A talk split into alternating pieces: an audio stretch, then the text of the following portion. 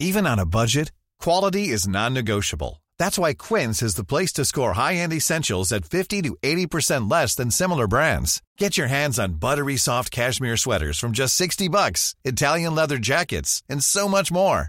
And the best part about Quince, they exclusively partner with factories committed to safe, ethical, and responsible manufacturing. Elevate your style without the elevated price tag with Quince. Go to quince.com slash upgrade for free shipping and 365-day returns. Hey, it's Ryan Reynolds, and I'm here with Keith, co-star of my upcoming film, If, only in theaters May 17th. Do you want to tell people the big news?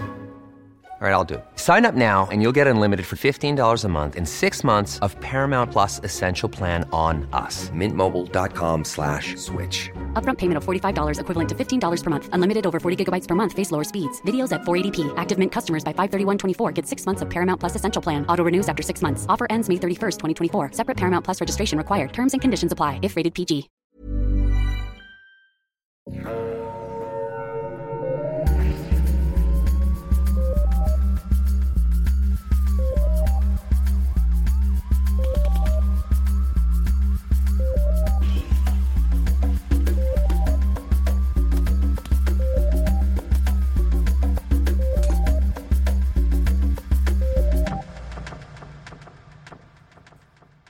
Bonjour tout le monde, bienvenue à Un peu de crime dans ton café. Je suis votre animatrice, Catherine, et je suis avec ma bonne amie, Audrey. Comment ça va, Audrey? Ah, ça va pas trop mal. Et toi, comment ça va, ma chère? Ça va bien. Il commence à faire chaud là, dans ma chambre parce que on enregistre et il fait comme 25 dehors et les fenêtres sont fermées pour euh, le bruit. Ah oui, C'est comme, c'est comme une, une cocotte minute. on est dans un sauna, mais on porte des On est vêtements. dans un- Oui, Ou pas, vous le savez pas. c'est un saut. c'est comme le jacuzzi d'Éric Asselin Ah oui, qu'on mentionne à tous les épisodes. parce que c'est- c'est c'est beaucoup trop drôle. Franchement, cacher ton argent sous ton jacuzzi. C'est pas le place pareil. Ce, ce serait comme cacher ton argent en dessous de ton lido. C'est étrange comme concept. En tout cas, euh, aujourd'hui, nous sommes là pour vous divertir avec nos histoires de crime et de café. Yes, sir. Audrey, tu as du crime et du café pour nous aujourd'hui. C'est toi qui as tout aujourd'hui. Euh, c'est moi qui ai tout apporté. euh, le potluck, là, euh, porte- apporte Ouais. juste ton assiette, c'est moi qui fournis. Ah ah! Alors, qu'est-ce qu'on boit aujourd'hui? Alors, aujourd'hui, nous allons boire le mélange du camionneur. Yay! qui nous provient de cafévrac.com, qui est un site québécois sur lequel vous pouvez commander des beaux gros sacs de café. Euh, moi, le mélange camionneur, c'est personnellement mon, euh, un de mes mélanges préférés qui vient euh, de ce site web-là. Euh, la blague aussi, c'est que je n'ai pas de permis de conduire. C'est vrai, j'avais oublié ça, mais t'es encore moins une camionneuse. Euh, la description qu'on en fait sur Internet, c'est le mélange camionneur ne contient que des arabicas de l'Amérique du Sud, d'Éthiopie et de la côte du Malabar. La spécialité de cette portion du littoral, le café moussonné. Le tout est torréfié à point et artisanalement par notre maître torréfacteur. Le résultat est stupéfiant. Un goût unique et corsé à souhait qui, nous en sommes certains, saura plaire aux camionneurs en vous. Ça me plaît comme description, et moi, je suis même pas camionneur. je peux pas m'imaginer à quel point ça doit plaire à nos auditeurs, nos auditrices. Écoute, s'il y a des euh, camionneurs et des camionneuses qui nous écoutent, on les salue. Mhm. Si vous voulez vous procurer ce café, c'est le site cafévrac.com. Je répète, c'est une entreprise québécoise, alors Mhm. si vous voulez encourager une entreprise québécoise pendant les temps de pandémie, ça peut être une belle opportunité de le faire. Moi, ce café-là, euh, je le bois souvent le matin parce que, comme la description le dit, c'est vraiment un café qui est corsé. Il n'y a aucune acidité, c'est vraiment juste euh, un bon goût de café un peu fumé. Euh, ça, ça rappelle vraiment un café que vous auriez dans un diner sur le bord de la route. Tu sais, un bon café fort Oh oui! qui vous donne envie de manger deux œufs tournés avec du ballonné frit, là. Oui! Oh yes! Du bon ballonné frit, puis du fromage orange. là. Oubliez pas d'enlever le plastique Oh. autour du fromage orange. Conseil Ah. d'amis. Non, ça fond, ça se mange. non, ça se mange pas, ça se mange pas! Alors voilà, c'est ma recommandation du jour. Je répète, le mélange du camionneur, disponible chez cafévrac.com. Euh, on n'est pas commandité par Cafévrac, je me le suis procuré euh, moi-même avec mon petit argent de poche. Mais je vous le recommande chaleureusement parce qu'en plus, vous pouvez choisir votre mouture, vous pouvez choisir euh, la quantité que vous en recevez et c'est un site, ben, le nom le dit, c'est en vrac. C'est pas si cher et ça vous tient vraiment longtemps. Alors, le mélange du camionneur, c'est ma recommandation de cette semaine. C'est une très belle recommandation et j'aimerais donc ça être une camionneuse pour pouvoir boire ce café.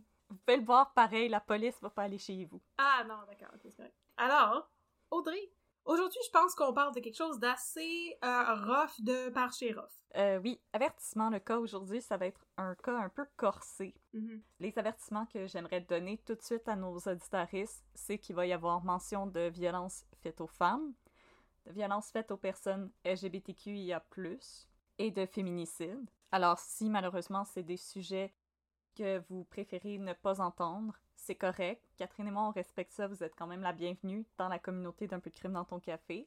Mhm. Et on vous dit à la semaine prochaine. Il n'y a aucun problème, prenez soin de vous, c'est ça qui compte pour nous. Le cas, c'est aussi un cas qui nous a pas été recommandé en tant que tel, mais qui nous a été mentionné par un auditeur, Sean, qui avait mal deviné un de nos euh, visuels. Oui. Donc, euh, Rock Forêt, il avait deviné ce cas que je vais vous présenter dans quelques secondes. Et euh, Sean, on tient à le saluer aussi parce que c'est la première personne qui nous avait envoyé un courriel Oui, à nos tout débuts. oui, quand on en était encore à nos tout premiers épisodes, euh, il nous a écrit un courriel et ça nous a donné beaucoup de, de courage à Catherine et moi. Ça l'a confirmé que qu'on avait notre place dans le panthéon des, des podcasts québécois. Alors, merci beaucoup, Sean, d'avoir été euh, avec nous dès le début et de nous écouter encore. Tu euh, interagis encore assez euh, couramment avec Catherine et moi et on te salue. Et on espère qu'un jour, on va pouvoir te saluer en personne. Et sinon, en attendant, ben, je te dédie cet épisode, euh, même si tu t'y attendais pas. Surprise! Dédicace surprise! On espère qu'un jour, on va mériter notre place dans le panthéon des meilleurs podcasters du monde. Mais pour ça, il faut détrôner My Favorite Murder. Ça, ça se peut que ça nous prenne un petit peu de job. Mais on, on va y arriver un Et jour. vous allez nous aider. Vous avez confiance en nous. oui, c'est ça. Vous avez confiance en nous et ça nous donne des ailes. oui, merci à tous nos fans. Juste avant de commencer, je voulais juste aussi faire un deuxième avertissement. Non. Qu'il va y avoir une mention des euh, forces armées canadiennes Mm. et les opinions que je vais exprimer s'appliquent uniquement à la personne qui était Hmm. dans les forces armées canadiennes. Mon opinion ne s'applique pas à l'armée en général. Ben. C'est un très gros débat très nuancé dans lequel euh, Catherine et moi, on va pas se lancer aujourd'hui et probablement jamais non plus. Alors, c'était juste une nuance que je voulais apporter tout de suite. Euh, je ne donne pas mon opinion sur l'armée, je donne mon opinion sur cette personne. Mhm. Voilà. Aujourd'hui, pour mettre un peu de crème dans ton café, Catherine, je vais parler du meurtre de Pinariti. Pinariti, elle était maquilleuse sur la scène internationale et ça, c'est quelque chose qui m'a parlé parce que dans une vie antérieure, j'ai été maquilleuse. Mhm. Euh, J'avais un petit peu travaillé dans l'industrie de la mode et euh, du cinéma, mais ne, ne cherchez pas mon travail, vous ne le trouverez pas. C'est bien malheureux. Oh, c'est pas grave, je, je m'amuse en littérature. Est-ce que tu pourrais le rendre disponible pour qu'on le partage sur Facebook euh, éventuellement? Euh, si je, je pourrais écrire aux gens qui m'avaient servi de, de modèle à l'époque, si j'ai leur permission de, de mettre des photos en ligne. Si je peux mettre des photos de mon livre de beau policier, c'est certain qu'on peut mettre des photos de ton ancien travail qui est hautement plus pertinent que mon livre de policier que j'ai même pas écrit. c'est même pas mon livre, c'est juste un livre que je possède chez moi, tu sais. Ben, il est à toi. Je l'ai acheté. Avec ton argent de poche. Je l'ai même pas acheté, c'est mes parents qui me l'ont donné. En tout cas, Ah! je me creuse cadeau. un trou, là. Fait que oui, maquilleuse. Donc, euh, c'est c'est un cas qui m'avait parlé. Puis en plus, euh, quand j'ai commencé mes recherches, une des premières photos que j'ai vues, c'est une photo de Pinariti avec David Bowie. Oh my god. Go! Et je me suis dit, oh mon dieu, mais c'est la personne la plus cool sur Terre. Of course que je veux parler d'elle et euh, vous raconter son histoire. Alors, c'est ce que je vais faire. Je vais commencer avec mes sources. Alors, mes sources, c'est le podcast, le Nighttime Podcast, qui est un podcast de true crime canadien, qui avait fait une entrevue avec Christy Thomas, qui est la nièce de Pinariti et qui elle-même est journaliste Oh! pour The Coast en Nouvelle-Écosse. Mhm.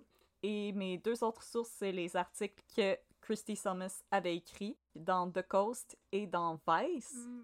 Et j'ai aussi quelques articles de Radio-Canada et une entrevue avec Eve Salvaille qui avait été publiée dans la presse. Eve Salvaille, si vous la connaissez pas, c'est une grande mannequin internationale qui vient de Matane. Euh, elle avait fait carrière avec euh, Jean-Paul Gaultier.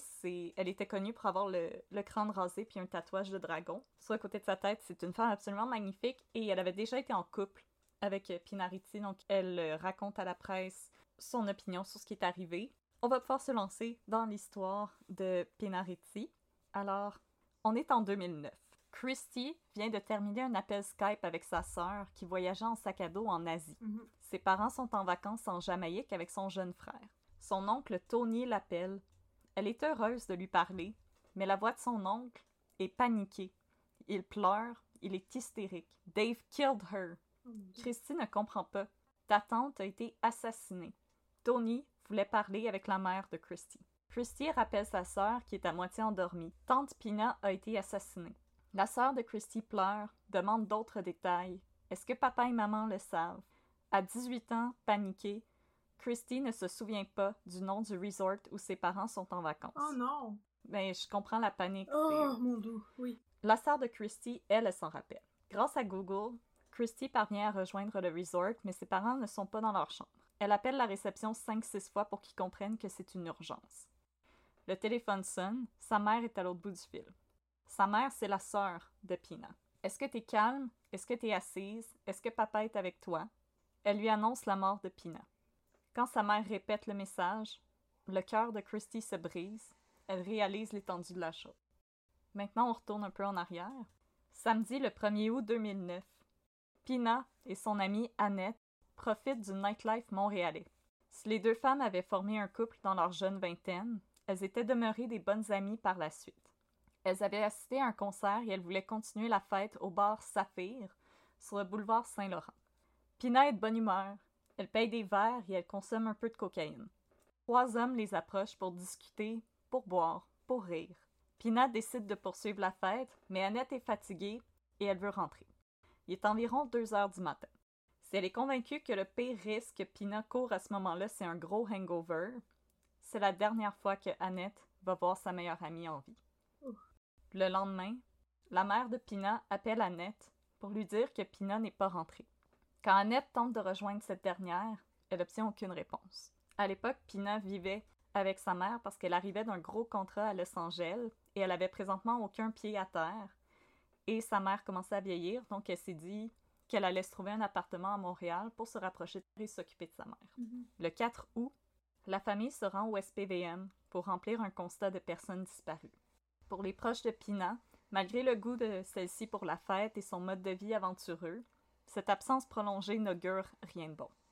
Au poste, la personne en charge de prendre les dépositions s'obstine avec la famille, leur expliquant qu'il n'y a pas assez de temps qui s'est écoulé pour qu'ils puissent remplir un constat de personnes disparues.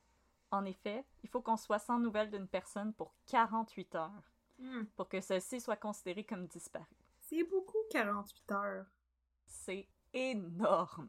On a le temps de transporter la personne à l'autre bout du monde en 48 heures. J'allais dire, t'as le temps de mourir 20 fois. t'as le temps de mourir beaucoup plus que 20 fois en 48 heures. Mais Annette et le frère de Pina, donc Tony, persistent et commencent à décrire ce que la maquilleuse portait la dernière fois qu'elle a été vue. En entendant la description, la réceptionniste Blamey. Elle se lève et se dirige vers le bureau de ses supérieurs. Quand elle revient, elle est accompagnée par un enquêteur du SPVM qui informe Tony et Annette qu'un corps a été retrouvé et qui correspond à la description de leur sœur et meilleure amie. Oh non. Si La nouvelle en soi est choquante. La manière par laquelle le corps a été retrouvé rend le tout encore plus aberrant. Donc attention tout le monde, ça va être un peu corsé.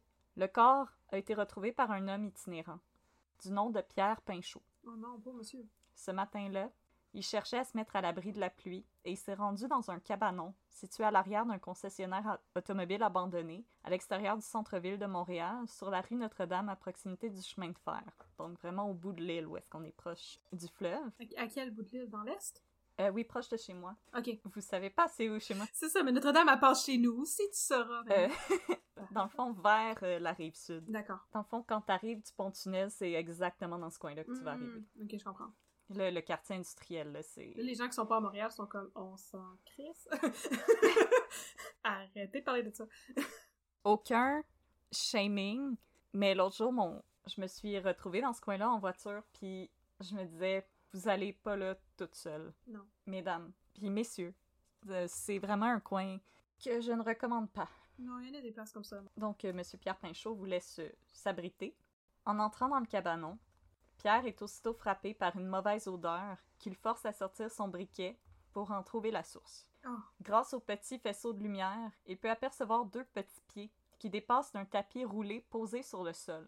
Pensant qu'il vient de découvrir le cadavre d'un enfant, l'homme contacte aussitôt la police. Une fois arrivé sur les lieux, la police constate que le corps à demi nu avait été roulé dans un tapis et que le tapis avait été imbibé d'essence, probablement afin de le brûler. Oh.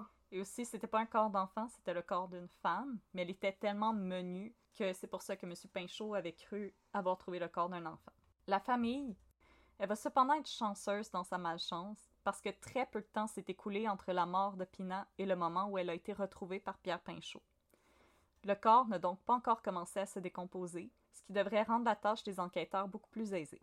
En entrevue avec le Nighttime Podcast, Christy Thomas explique que sa famille a chaudement remercié M. Pinchot d'avoir contacté rapidement les autorités pour qu'ils retrouvent Pina. Si le corps n'a pas été trop endommagé, c'est trouver l'identité du meurtrier qui sera pas une tâche facile. Heureusement, le médecin légiste est parvenu à identifier trois sources d'ADN que le meurtrier avait laissées sur la scène du crime. Aha! Good. Donc, une gomme, Wesh. de la salée Wesh. et des lambeaux de chair sous les ongles de la femme. Ça, là, ok, ça peut sembler euh, vraiment très alarmiste et glauque, là, mais c'est un truc qu'ils disent beaucoup, de comme si t'es une personne qui se fait attaquer, pas juste une femme, mais si tu te fais attaquer par quelqu'un, d'essayer de te débattre le plus possible et de griffer le plus possible pour qu'il y ait de l'ADN qui soit retrouvé, même si la personne nettoie la scène de crime, ça peut aider à élucider ton meurtre. Oui. C'est un, un truc important. C'est comme un espèce de life pro tip bizarre, là. Oui, mais euh, je me rappelle aussi d'un d'un épisode, pas d'un tueur si proche, mais d'une émission comme ça à Canal D, où est-ce que la jeune fille s'était fait agresser, puis justement, elle avait essayé de griffer son agresseur le plus possible pour avoir de l'ADN en de ses ongles, Ouais. puis il l'avait agressé dans sa voiture, alors elle avait mordu dans la portière. Ah, c'est bon, ça. Alors quand l'homme a été arrêté à cause de l'ADN, ils ont fouillé sa voiture, puis ils ont trouvé la trace bon, de ça. dents qui matchait avec ses dents. Ouais. Donc, euh, laissez le plus de- d'indices. En plus, si le corps a été retrouvé face contre le sol, les bras de la victime se retrouvaient sous elle, ce qui signifie que l'ADN que le meurtrier a laissé sous ses ongles n'a pas été atteint par la fumée, le feu ou la pluie. Oh. Donc l'ADN est intact parce qu'il était contre elle. Oui. En plus, parce que le cabanon est situé à proximité d'un chemin de fer, il y a des caméras de surveillance qui balayent les alentours et qui ont sans doute pu capturer la scène. À l'époque, la famille ne va cependant pas être informée de la vidéo de surveillance qui avait été saisie par les enquêteurs du SPVM. D'ailleurs, les enquêteurs du SPVM vont garder cette carte-là très proche d'eux et ça va nous servir plus tard. Maintenant, même si la présence d'ADN et la vidéo de surveillance peuvent nous sembler comme des indices qui mènent habituellement la police à un flawless victory dans Law and Order, pom pom, la vérité, elle est assez différente. Euh, L'ADN, elle n'était pas connectée à aucune ADN que le SPVM avait déjà dans leur dossier. Et la vidéo de surveillance, elle montre juste des formes pixelisées qui ressemblent vaguement à deux personnes. Par contre, un avis de recherche pour les trois hommes qui avaient accompagné Pina à sa sortie du club Saphir est publié puisque ceux-ci sont vus comme des suspects ou des témoins potentiels. Ben ouais, me demande pourquoi. Alors, on recherche trois hommes blancs âgés de 24, 25 et 40 ans. Oh, Les descriptions fournies sont assez vagues. Deux d'entre eux sont assez petits et un d'entre eux avait les cheveux noirs lissés vers l'arrière et un autre avait des tatouages sur les avant-bras. Pour le bar Saphir, c'est pas mal average, on va s'entendre. ça ressemble à Eric Bruno dans Fait. J'ai encore pu faire ma joke! Yeah! Bonjour Eric! Oui. Pour ceux qui euh, sont peut-être un peu plus jeunes que Catherine et moi et qui s'en rappellent pas, parce que je... le Saphir, je pense que ça a fermé quand on était au cégep. Je sais pas c'est quoi du tout, j'allais demander justement si c'est encore ouvert. Euh, le bar Saphir, c'était sur Saint-Laurent, puis dans le fond, c'était la version un peu plus gothique des, euh, des fouf, des foufounes électriques. Oh, nice, ok. Donc c'est un bar un peu alternatif. Ça l'a fermé en 2000 2009, je pense si ma mémoire est bonne, fait que pas longtemps après ça. Ok, En tout cas, j'ai j'ai été comme une fois quand j'étais euh, au cégep. Et maintenant, je trouve que Montréal a un gros trou au niveau des bars gothiques. Où est-ce que je suis supposée de danser en écoutant du Clan of the Mox? Franchement. C'est une multiple question.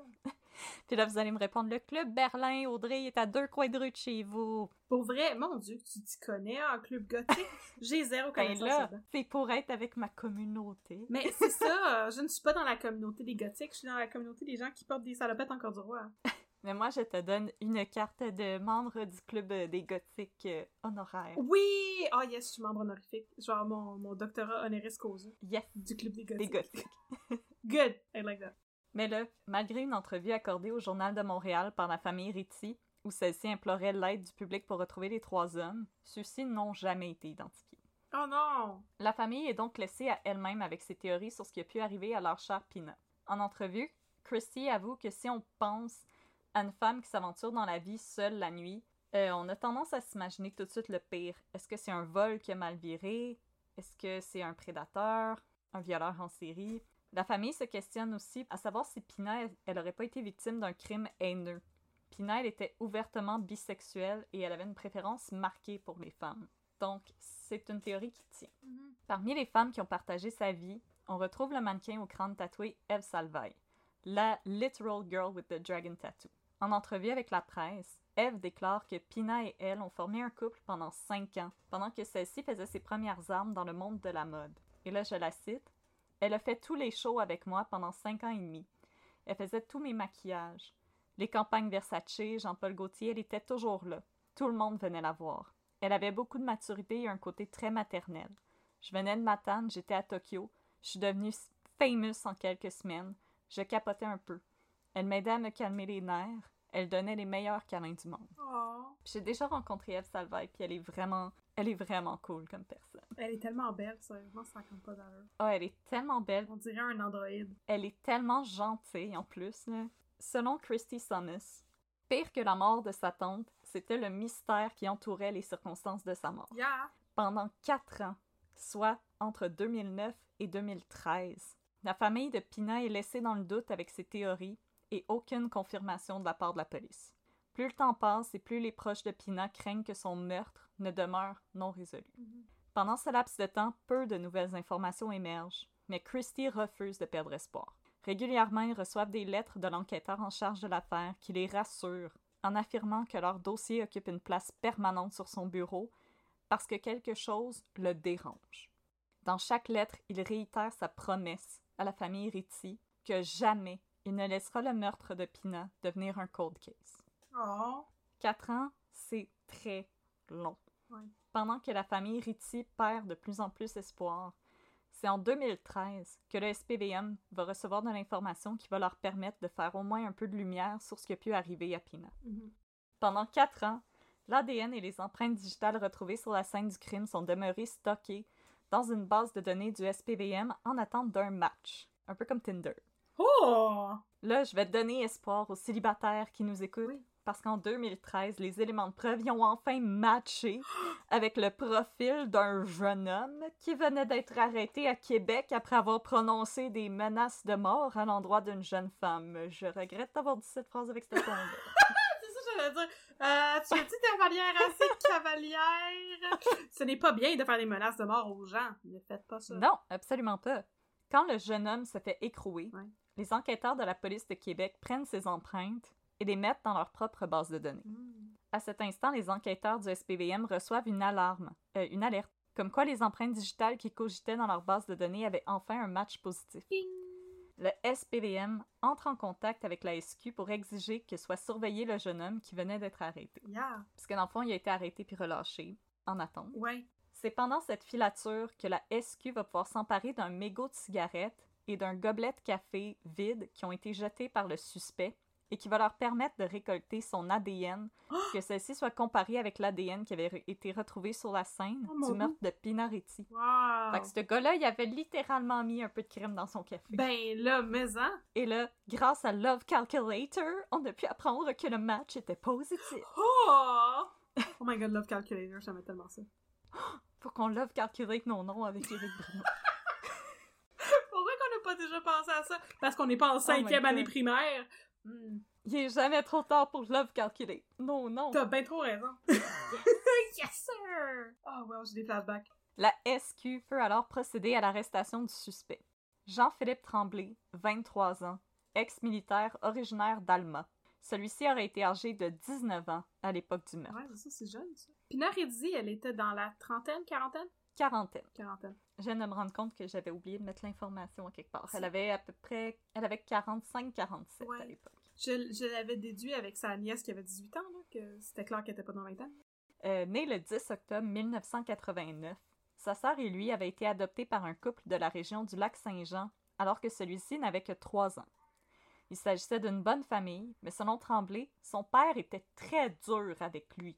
Jean-Philippe Tremblay, Mhm. il n'en était pas à ses premiers démêlés avec la justice pour violences faites aux femmes. Ah, ben, ça va pas mal. 23 ans. Il avait été arrêté en 2010 pour violence conjugale et en novembre 2009, soit quelques mois à peine après le meurtre de Pinariti, parce qu'une femme avait porté plainte contre lui aux autorités d'Alma en affirmant qu'il avait essayé de la tuer.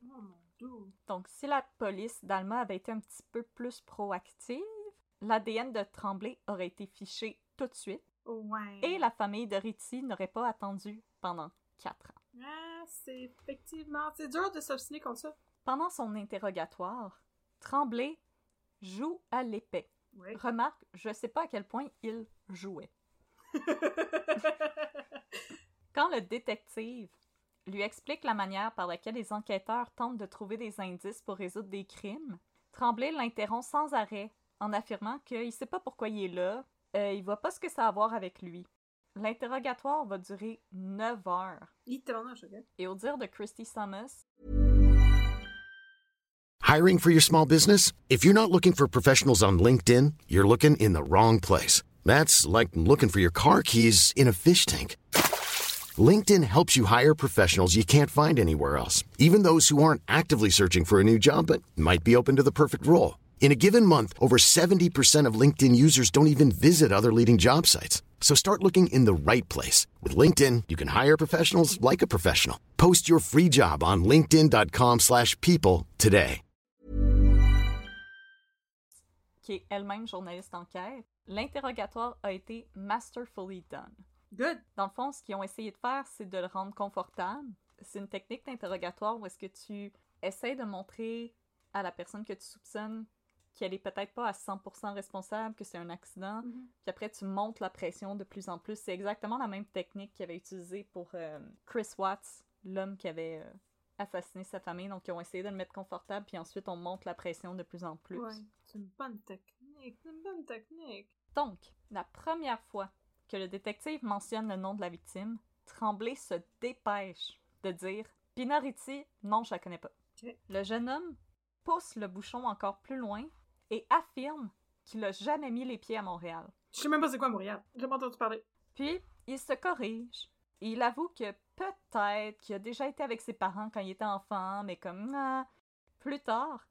Ah oui, peut-être que j'y étais une ou deux fois en, en voyage d'école euh, quand j'étais euh, au secondaire, mais un petit peu plus tard. Ok, peut-être que je suis déjà sortie avec des chums à Montréal, mais comme peut-être une ou deux fois, là, je m'en rappelle même pas, puis comme c'était peut-être même pas Montréal, c'était peut-être Greenfield Park. Ben oui, tout le monde va à Greenfield Park pour clubber. Yeah, C'est lit en salle. C'est très lit. Mais toujours, Tremblay demeure évasif. Il est convaincu qu'il a jamais rien fait de mal. Selon lui, c'est lui la victime. Toute sa vie, il a été une victime. Il est une victime de cet interrogatoire. Il est victime d'avoir été dans une bonne école privée quand ses amis allaient tous à l'école publique. Et il a été victime de bullying pour avoir été trop bon en sport. Big if true. En tant que personne qui a failli devoir changer d'école tellement je me faisais bully, euh, c'est jamais arrivé, Jean-Philippe. De se faire bully parce que t'aimes trop le sport? Parce que t'es trop bon en sport. Ah, parce que t'es trop bon en sport. Non, effectivement, c'est. À moins qu'il aille dans une école où les bullies c'était tous des nerds, pis c'était le monde à l'envers, pis le vendredi Oh c'est my contraire. God! C'est la journée des contraires. Non, il y a jamais personne qui t'a écœuré parce que t'es bon au kickball. Au kinball. Omnikin! Gris! Oh god. C'est l'épisode des flashbacks avec le Love Calculator pis le kinball. Mixmania. Yes! De l'autre côté du miroir sans teint, la famille de Pinaretti est forcée d'écouter le témoignage larmoyant du pauvre petit Jean-Philippe Tremblay. Il fait très petit. Il est victime d'être beau, d'être populaire avec les filles, gna gna gna. Selon Christy Summers, à aucun point pendant l'interrogatoire de Tremblay, celui-ci n'a pris ne serait-ce qu'un grain de responsabilité pour les choses qui lui sont arrivées dans sa vie. Hein? Il a toujours été une victime, Ouais, ouais, ouais. ce qui est un classique personnalité euh, narcissique. Hmm. Si le détective laisse Tremblay faire son tale of woe, un peu comme Jane Eyre, Ah, après quelques heures, le détective va augmenter la pression pour faire craquer Jean-Philippe Tremblay et le forcer à admettre ce qui s'est passé ce soir-là. ben, ça va faire, là. Hein, T'as une niaisage, j'ai autre chose à faire, District 31? Non, ça commence bientôt, là? Mais même quand Tremblay passe aux aveux, il est incapable de se défaire de sa mentalité de victime. Selon sa version des faits, il a été victime d'une véritable harpie, une nymphomane enragée, qui s'en est pris à un pauvre petit gars de la région perdu dans la grande métropole démoniaque. Mon dieu. Big if C'est true. très big if true, ça. Faudrait que je trouve un équivalent en français pour ça. La nuit du 2 août, Tremblay et des amis du collège militaire de Saint-Jean-sur-le-Richelieu sont sortis dans un bar à Montréal. Oh. Selon Tremblay, c'est Pina qui l'a approché en premier lieu. Celui-ci aurait été renversé qu'une femme plus âgée et aussi belle que Pina l'ait approché. Lui, petit d'autre boutonneux de 19 ans, qui, selon ses dires, pognait pas fort fort. Mais c'est parce qu'il était trop bon en sport. C'était trop bon en sport, les gens étaient comme je ne peux pas te battre au ballon poire. Comment pourrait-on possiblement être en couple? Tu me penses qu'au ballon poire? Je ne peux pas te suivre sur les barres transversales. Ils auraient marché ensemble sur la rue Sainte-Catherine, et c'est Pina qui l'aurait entraîné dans le cabanon de la rue Notre-Dame pour avoir des relations sexuelles. Mais là, il était rendu loin en tabarnouche. Toujours selon Tremblay, Ritzy aurait consommé de la cocaïne dans le cabanon avant de se mettre au travail. Hmm, Si vous voyez ce que je veux dire. oui. Nudge, nudge, wink, wink. Ceci est un podcast familial! C'est à ce moment que les choses se seraient gâtées. Tremblay aurait été incapable de performer. oh. Et Ritzy se serait mise à l'insulter, à le traiter de loser. Tremblay serait alors sorti du cabanon pour fumer une cigarette et Pina lui aurait ordonné de revenir pour finir sa job. Jean-Philippe se serait alors senti intimidé par la maquilleuse de 47 ans Mhm. qui le ridiculisait et il l'aurait frappé dans un excès de rage. Il affirme cependant que le coup, c'était juste un accident. Il a pas fait d'exprès, il a perdu son sang-froid, bref, toutes les qualités qui font un bon soldat, Mm. à qui on va bientôt donner un fusil. Là, J'ai peur, là. Tremblay a ensuite offert plusieurs versions de ce qui se serait déroulé par la suite, mais dans chacun des scénarios, le timeline ne fonctionnait pas avec les images qui avaient été capturées par la caméra de surveillance. Mhm. Parce qu'à ce point-là, le SPVM n'avait toujours pas révélé à Jean-Philippe Tremblay qu'ils avaient les images de la caméra de surveillance. Mm. Il voulait qu'il se tire dans le pied. Le coincer dans un mensonge. Exactement. Hmm. Et il y a beaucoup d'éléments dans le témoignage de Jean-Philippe Tremblay qui ne font tout simplement pas de sens. Euh, je vais revenir au témoignage de Eve Salvaille dans la presse, qui a dit que même si Pina prenait parfois des amants masculins, ils étaient toujours, oui, un peu plus jeunes qu'elle, mais ils étaient toujours beaux et grands. Des vrais Timothée Chalamet. Oh! Ou des Tom Holland. Oh! Tom Holland est tout petit, par exemple. Ah, c'est vrai. hein. C'est plate pour lui, hein. Ah, Ouais. maudine. Mais c'est ça, je voulais pas faire de commentaires sur la différence d'âge, là, mais euh, 19 puis 47 ans, c'est assez considérable. là. Exactement, puis c'est ce que Eve Salvaille, elle a dit aussi, un peu plus jeune. Ouais. pas des ados. Dans la trentaine. En tout cas, vous pouvez euh, googler les images de Jean-Philippe Tremblay sont euh, disponibles dans beaucoup d'articles qui euh, couvrent l'histoire. Ouais, j'ai vu ça. Et vous allez pouvoir constater que c'était pas un catch.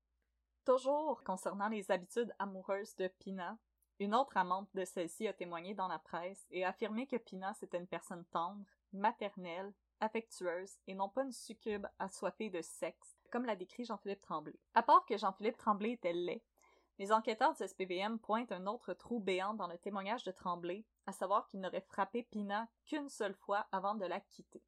Une pathologiste affirme dans son rapport que la victime a été tuée de coups portés avec une force démesurée, ce qui invalide l'affirmation de Tremblay selon laquelle il n'aurait frappé Pina qu'une seule fois avant de partir. Caroline Tanguay, la pathologiste qui a observé la dépouille de Ritty, affirme que celle-ci avait le visage déformé par les fractures. Oh mon dieu. La victime aurait subi de nombreuses fractures à la base du crâne et aux os du, euh, du visage, et son front comportait une plaie béante accompagnée de lacérations. Yeah. Toujours selon la docteure Tanguay, la victime aurait subi au moins quatre coups au visage, mais l'ampleur des dommages suggère que le chiffre pourrait être beaucoup plus élevé. Hmm. Au moment de l'autopsie, la victime présentait aussi plusieurs blessures aux mains, en concordance avec des plaies de défense, Oh non. qui sont selon moi les pires plaies. Oui. Elle aurait donc toujours été en vie lorsqu'on l'a frappée au visage. Le rapport de Caroline Tanguay réfute donc le témoignage de Tremblay, qui jure n'avoir donné qu'un, et je le cite, Christy de bon coup de bâton à Pinariti avant de la quitter. Ouf, je suis sûre qu'il avait... il se pensait bien intelligent en, en disant ça comme ça. Mhm. Par ailleurs, un bloc de ciment, ainsi que des bouts de bois couverts de sang retrouvés dans le cabanon lors de l'enquête du SPVM, corroborent une toute autre histoire que celle de Jean-Philippe Tremblay. C'est après de longues heures de déni que Tremblay finira par admettre que c'est après avoir frappé Riddy avec un bâton à plusieurs reprises qu'il a fini par l'achever avec une brique. Ah. Une autre preuve qui avait autrefois été recueillie sans toutefois être utilisée par le SPVM allait également bientôt refaire surface pour mettre l'emphase sur un autre trou dans le témoignage de Tremblay, Mhm. et c'est la vidéo qui a été recueillie par la caméra de surveillance. Mhm. Dans la vidéo, on peut voir deux figures distinctes. Une vêtue de blanc, soit Pina, et l'autre vêtue de noir, Jean-Philippe. Ils se dirigent vers le fameux cabanon. Pendant un bref laps de temps, les figures entrent et sortent du cabanon pour fumer des cigarettes, prendre l'air, peu importe. Mais à un certain point, la figure vêtue de blanc quitte le cabanon et traverse l'entièreté du lot vacant pour aller vers la rue et elle demeure là, immobile. Pour Christy Somos, ce moment est celui qui la honte à ce jour. Qu'est-ce qu'elle faisait, Pina, à ce moment-là? Est-ce qu'elle essayait d'appeler ou de flaguer un taxi? Est-ce qu'elle prenait l'air? Est-ce qu'elle a eu l'instinct de s'éloigner, de trembler avant qu'il ne soit trop tard? On voit alors Tremblay arriver derrière Ritz. Quelque chose se passe en dehors du cadre de la caméra. Et dans les secondes qui suivent, on voit Tremblay traîner un corps inerte, vêtu de Mhm. blanc, dans le cabanon. Le cabanon où on va retrouver Pinariti quelques heures plus tard. Mhm. Le footage est disponible sur YouTube.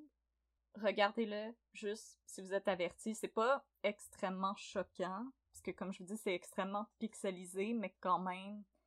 Sachez qu'il y a certaines émotions qui accompagnent le visionnement de médias qui ont été capturés dans des moments aussi décisifs dans la vie de quelqu'un.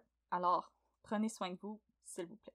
Donc, euh, son témoignage comme quoi il l'a juste frappé une fois, il est parti, ben ça ne fonctionne pas. Mhm. C'est le 18 mars 2013 que Tremblay est arrêté pour le meurtre au premier degré de Pinariti, même si celui-ci euh, celui-ci continue d'affirmer que c'est plutôt un homicide involontaire. Ouais. La nouvelle est annoncée à la famille de Ritchie, qui peut enfin obtenir quelques réponses aux questions qui les hantaient depuis près de quatre ans. Yay! Il allait cependant encore falloir attendre trois ans avant que l'affaire ne soit portée devant les tribunaux.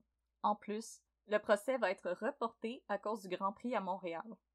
En effet, les touristes s'étaient déplacés pour boire de la bière, porter des casquettes LED et voir des millionnaires faire des pout-pout en auto qui vont vite, Mhm. avaient pris toutes les chambres d'hôtel disponibles, ce qui rendait le logement des 12 membres du jury impossible, et ça les aurait forcés à faire près d'une heure et demie de voiture chaque jour pour assister au procès. Donc le procès a été reporté parce que, hey, c'est important des gens qui vomissent sur Crescent en écoutant de la musique électronique. Ouais, mais là, c'est plate un peu parce que si euh, ça faisait trois ans que ça s'organisait, cette affaire-là, ça leur tentait pas de réserver leur chambre d'hôtel un petit peu d'avance! oui, Aldo! En 2015, débute le procès préliminaire où la famille de Ritchie fera face à Tremblay pour la toute première fois. Le procès préliminaire servait à déterminer s'il y avait assez de preuves nécessaires pour juger Jean-Philippe Tremblay pour le meurtre au premier degré de Pinariti. Tremblay n'est accompagné que de sa copine, qui est aussi la mère de ses quatre enfants. Il y a quatre enfants! Quatre enfants. Il y a à- 23 ans puis il y a quatre enfants. Rendu là, il doit avoir 26. Ouais, mais il était incarcéré tout ce temps-là, non? Ah, J'imagine une visite conjugale. Oh non, tabarnouche. ok. Il y a aussi des amis de la famille qui se chargent de rapporter les faits à la famille Tremblay. Mhm. C'est aux avocats de la couronne de présenter les preuves recueillies, dont les images capturées par les caméras de surveillance, les photos du cadavre de Ritchie et la déposition faite par Tremblay au moment de son interrogatoire. Les procédures sont particulièrement éprouvantes pour la famille de Ritchie, qui apprend sur place que Pina était toujours consciente lorsque Tremblay l'a attaquée, chose qui est prouvée par les plaies de défense qu'elle avait aux mains.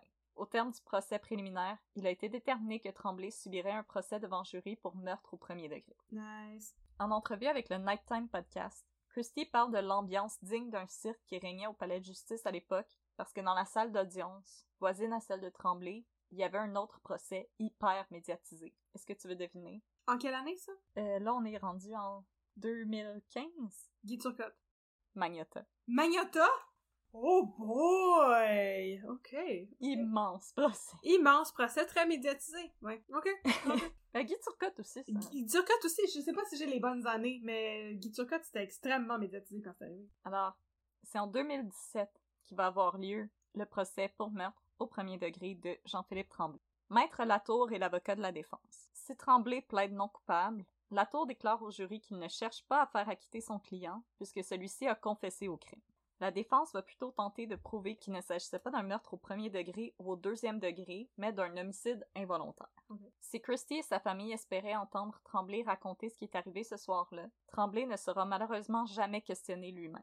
À ce jour, Christie est convaincu que c'est son avocat qui l'a dissuadé de témoigner en cours. Ouais, mais ils font ça habituellement parce que c'est jamais très concluant, mettons. Donc, le plan de match de, la, euh, de Maître Latour consistait plutôt à invalider les témoignages des experts, dont les médecins pathologistes, l'expert en incendie et le détective qui a interrogé Tremblay. Il tente de convaincre le jury que Tremblay a fait quelque chose de mal. Oui, mais c'était juste un accident. Il n'avait pas prévu de tuer quelqu'un ce soir-là. Par-dessus tout, il tente de faire rejeter le chef d'accusation pour séquestration, en démontrant qu'il n'y a rien qui prouve qu'il a retenu Ritty dans le cabanon contre son gré. Mm.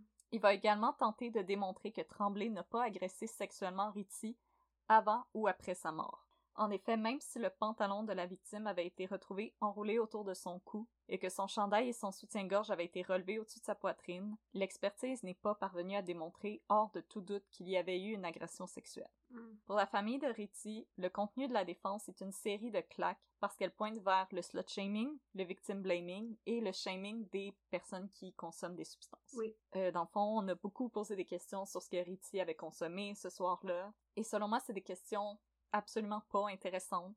Peu importe ce qu'une personne avait consommé, elle mérite pas de se faire assassiner. Ben non, c'est ça. Mais ça change rien, là, c'est ça. Je veux dire, c'est pas comme s'il il questionnait les substances que lui avait, euh, avait consommées pour dire, genre, je sais pas. Tu sais, il y a des gens, des fois, qui ont fait des, des trips de LSD, on voit que je connais bien la drogue, et qui ont tué des gens, tu sais. C'était pas pour ça, c'était vraiment juste pour blâmer Pinaridi, ce qui est vraiment dégueulasse comme, comme manœuvre. D'avoir pris une mauvaise décision, puis les gens sont libres de se promener dans la rue puis de rentrer chez eux. Ouais point final à la ligne, peu importe ce qu'ils ont consommé, fait, ce qu'ils portent. On s'en fout. Tout le monde a le droit de circuler en toute sécurité. Absolument. Le jury n'a pas eu besoin de délibérer longuement. Est-ce que hmm. tu veux deviner? Coupable. Tremblay est reconnu coupable du meurtre au premier degré. J'espère bien, moi, dis pas fin. Il va écoper d'une sentence de prison à perpétuité, sans possibilité de libération avant 25 ans. Après avoir prononcé sa condamnation, le juge a demandé à Tremblay si celui-ci désirait prononcer quelques mots. À la surprise de tous et toutes, euh, il est enfin sorti de son mutisme pour s'adresser à la famille de Ritty. Il a présenté ses excuses pour avoir détruit leur famille. Il a déclaré se sentir soulagé d'être enfin libéré d'un poids immense qui pesait sur lui euh, depuis maintenant près de neuf ans. Christy, elle n'a pas accepté ses excuses. Elle l'a décrit comme pathétique et elle s'est demandé pourquoi s'il se sentait aussi mal d'avoir à vivre avec quelque chose comme ça sur la conscience, pourquoi il s'est pas rendu plus tôt à la police. Effectivement, ils l'ont cherché longtemps. Puis après ça, pourquoi est-ce qu'il a menti? Pourquoi est-ce qu'il a changé son témoignage? Pourquoi est-ce qu'il s'est caché? Pourquoi avoir laissé l'héritier vivre l'enfer pendant toutes ces années? Mm-hmm. Par ailleurs, euh, l'oncle Tony, qui avait appelé Christy au début de l'épisode, est décédé d'une crise cardiaque pendant oh! les quatre ans où ils ont attendu. Oh non! et Christy soupçonne qu'il était tellement malheureux d'avoir perdu sa sœur et meilleure amie qu'il s'est tout simplement laissé mourir. Ensuite, euh, le juge a laissé la parole à la mère de Christy mm-hmm. Pour faire un... Euh, je ne sais pas comment ça s'appelle en français, en anglais c'est un victim impact statement. D'habitude, c'est, c'est pas quelque chose qu'on permet, euh, mais le juge a accepté et la mère a remercié les jurys, elle a remercié la cour et elle a dit que maintenant la famille pouvait partir avec un sentiment de paix mhm. par rapport à ce qui est arrivé à Pinariti. Et c'est comme ça que mon histoire se termine. Mon Dieu. Il a été retrouvé coupable. Il est présentement en prison. Tant mieux pour ça. Et euh, c'était lourd comme histoire. C'est très lourd. Oui. Mais euh, je pense que avec tout ce qui est arrivé euh, ces dernières semaines, mhm. là on enregistre début avril. Il y a quand même huit femmes en huit semaines qui ont été tués. Oui. Et je pense que, surtout nous, en True Crime, ce qu'on réalise souvent, c'est que les conclusions ont tendance à se ressembler un peu, c'est-à-dire les femmes finissent sous terre, les hommes en prison. Je pense que des fois, c'est, c'est important de, de se rappeler qu'au Québec, on n'a pas un, un rap sheet parfait en termes d'équité homme-femme. Mm-hmm. J'ai beaucoup de mal à croire l'histoire de Jean-Philippe. Honnêtement, moi, j'ai plus l'impression que c'est un deal de drogue qui a mal viré. qui lui a offert de la drogue et qu'ensuite il a offert d'autres choses qu'il ne voulait pas. Ouais. Ce cas-là, ça me ramène à l'esprit la phrase très connue de Margaret Atwood. Les hommes ont peur que les femmes rient d'eux, les femmes ont peur que les hommes les tuent. Mhm. Jean-Philippe Tremblay dit que elle avait ri de lui parce qu'il n'avait pas d'érection, mais ta réaction, franchement, c'est d'autres choses. Ouais. C'est jamais justifié. Donc c'est un cas très lourd, mais je, je trouvais que c'était pertinent d'en parler euh, à ce moment-ci. Oui. Puis je pense qu'on pourrait mentionner en, en, en clôture que si vous êtes victime de violence conjugale, vous êtes loin d'être seul et il y a des ressources qui existent. On vous invite à vous renseigner.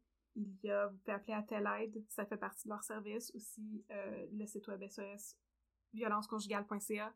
Il y a des ressources qui existent pour vous aider. Si vous êtes témoin aussi de violence conjugale, c'est important d'intervenir. Pas nécessairement d'intervenir tout de suite, pas nécessairement de prendre la parole, de s'interposer entre les personnes, mais il y a des manières de le faire.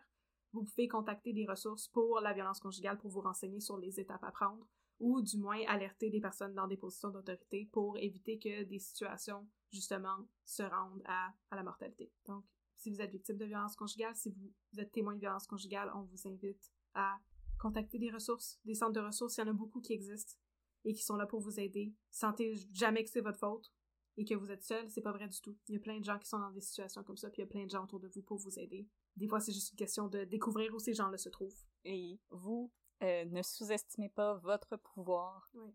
de juste demander à une amie comment ça va. Une amie qui ça fait longtemps que vous n'avez pas une de, de ses nouvelles. Des fois, juste demander comment ça va, montrer qu'il y a une ouverture. Euh, vous savez jamais comment ça peut aider quelqu'un à s'en sortir. Alors, on vous encourage. Reach out. On est une communauté. Les femmes comme les hommes, les hommes aussi. Oui. On vous Absolument. invite à faire votre part. Vous êtes des bonnes personnes. On n'accuse personne présentement. Tout le monde, on- ensemble, on peut aider à faire de cette société une, un meilleur endroit. Donc, mesdames et messieurs, on vous invite à rester en sécurité, à prendre soin de vous et surtout à le dire s'il y a quelque chose qui va pas bien. Faut en parler.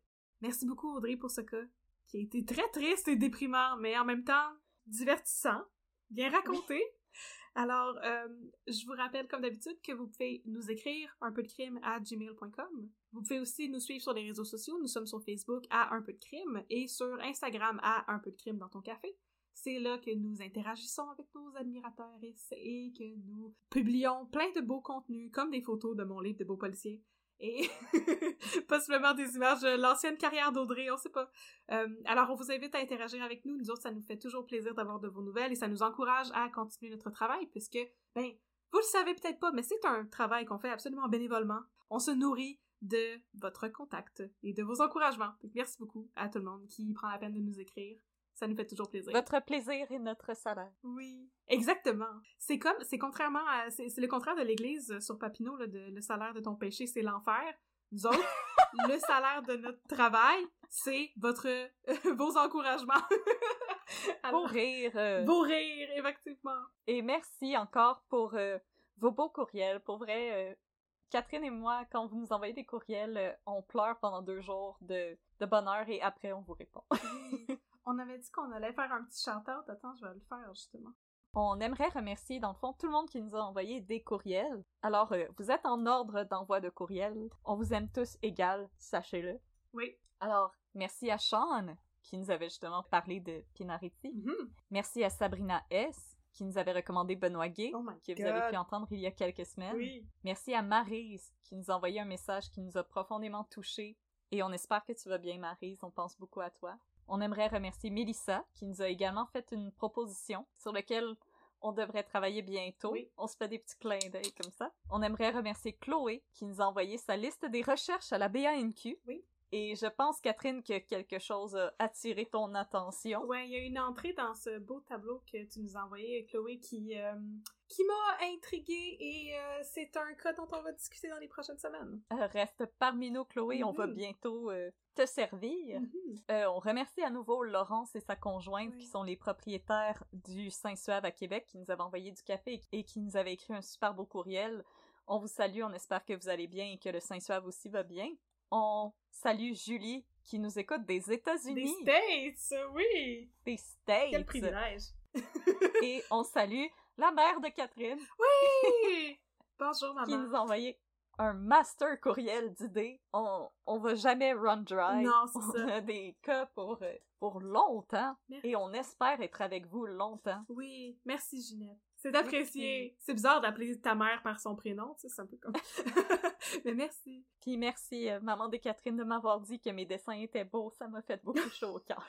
Oui, on, on a euh, éventuellement de la marchandise qui va s'en venir, c'est vrai? On a oublié de parler de ça. Yes. Je, je travaille là-dessus. Mhm.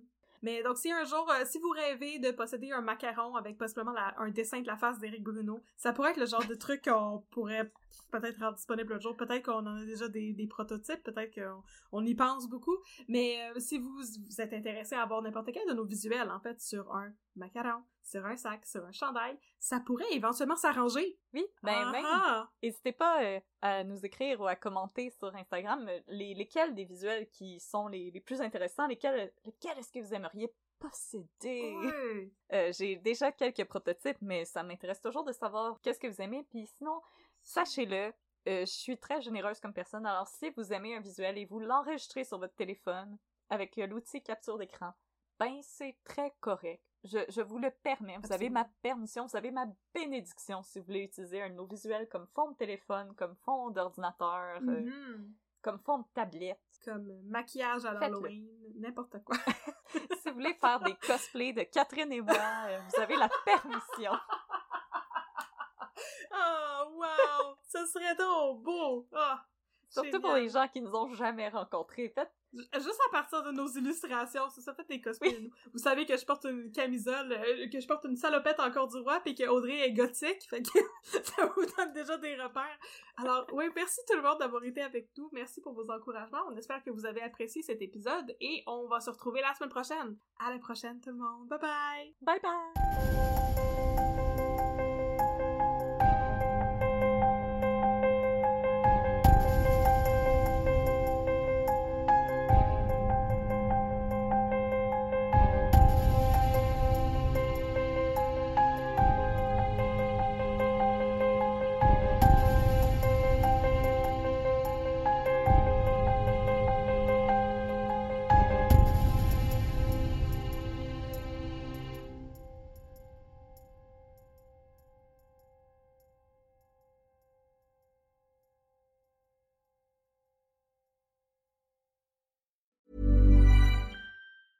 Planning for your next trip?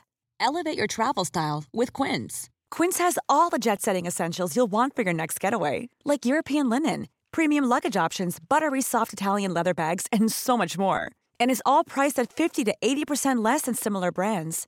Plus, Quince only works with factories that use safe and ethical manufacturing practices. Pack your bags with high-quality essentials you'll be wearing for vacations to come with Quince. Go to quince.com slash pack for free shipping and 365-day returns.